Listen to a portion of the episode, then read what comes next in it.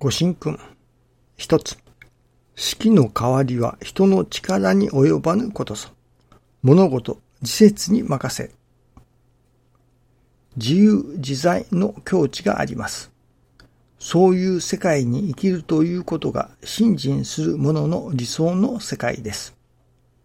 地球と太陽、地球と月というように、それぞれの引力を持って引き合っておる。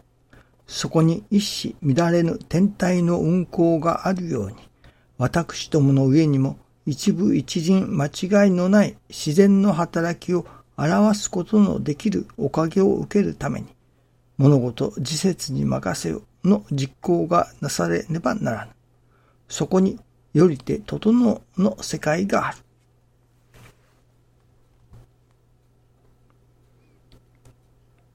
物事自節に任せようと。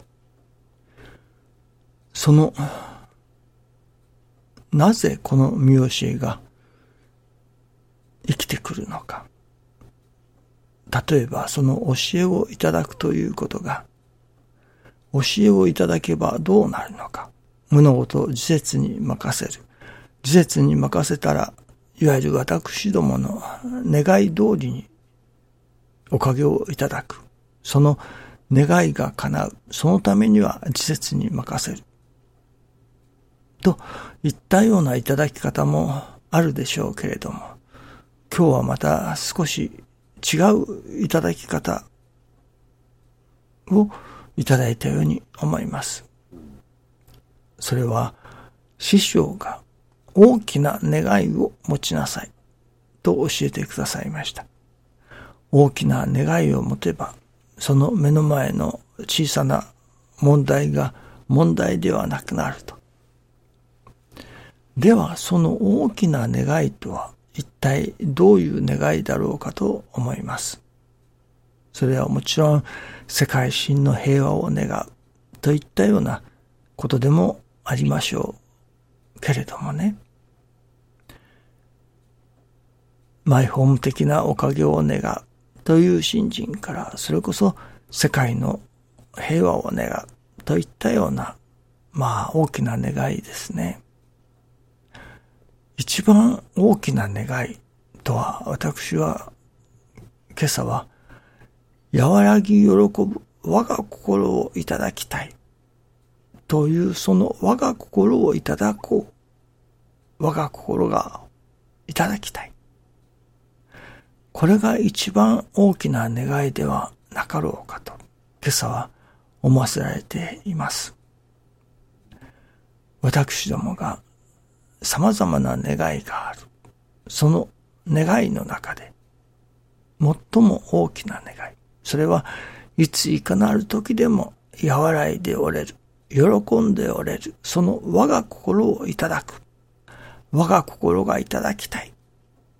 という願いが大きな願いだと思うのですね。ですから私どもの信心の焦点が我が心をいただくというところに焦点を置いての信心。これがやっぱり一番大きな願いに立っての信心というのではないでしょうかね。世界の平和を願う。平和を願っても、自分のところで心が乱れておったり、争いがあったのでは平和にはなりませんね。その和らぎ喜ぶ我が心を求める人たちの集まり、そこに真の平和も実現されるのではないでしょうかね。世界の真の平和を願うためには、私どもが、世界中の人々がどうしたら和らぐ心が持てるだろうか、どうしたら喜ぶ心心をいただけるだろうか、とその、どうしたら我が心をいただけれるだろうかと、そこに焦点を定めての日々であるときに、それこそ、ああ、こんな心では、とても心が乱れてしまうな、あ、これは、私の心が小さいからだと。それこそ、私の心が小さいから問題が問題になっているのであり、また心が乱れている。喜べない心は、結局、自分の牙城、牙欲の願いを通そうとしている。それは、わがままとわがままがぶつかり合って、また問題を起こしている。これは結局、私どもが我が心を求めようと、どうしたら我が心になれるだろうかと、真剣にそのことを願っていないからだと。ただ、自分の、何と言いますかね、身よく身勝手の願いだけが通ればよいというような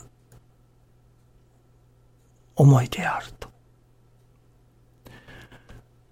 これではとても我が心にはなれないなと。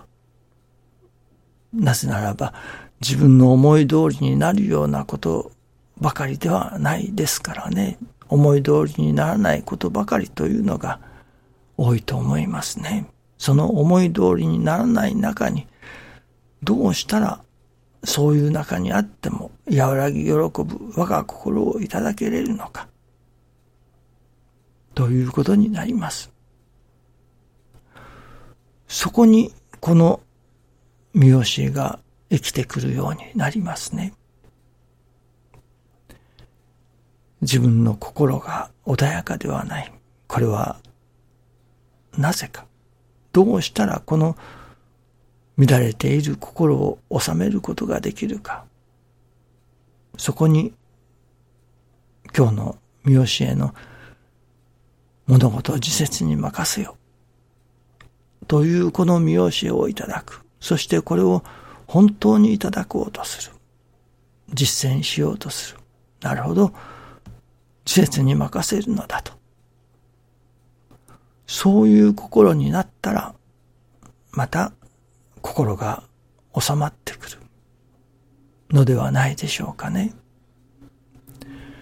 ですから私どもが和らぎ喜ぶ我が心をいただくというところに焦点を置いてそのことのために見教えをいただく。物事自説に任せる。それは今私どもの心が乱れている。その心の乱れた心を収める。和らぐ心をいただく。そのためにこの見教えをいただく。見教えを行する。ということになりますね。おかげをいただく、いわゆるご利益をいただくために見教えを行する。ということではない。どこまでも和らぎ喜ぶ我が心をいただくことのために見教えを行じる。成り行きを大切にする。ということになりますね。ためには、私どもの信心の焦点、あるいは願いの焦点というものが大きな願い。どういう中にあっても和らいでおれ、喜んでおれれる我が心をいただく。いただこう。我が心になろう。と、そこに焦点が置かれたときに、初めて見教えも生きてくる。ということになるのではないでしょうかね。大きな願いを持つということ。それは、いついかなるどういう中にあっても、和らぎ、喜ぶ我が心をいただこう。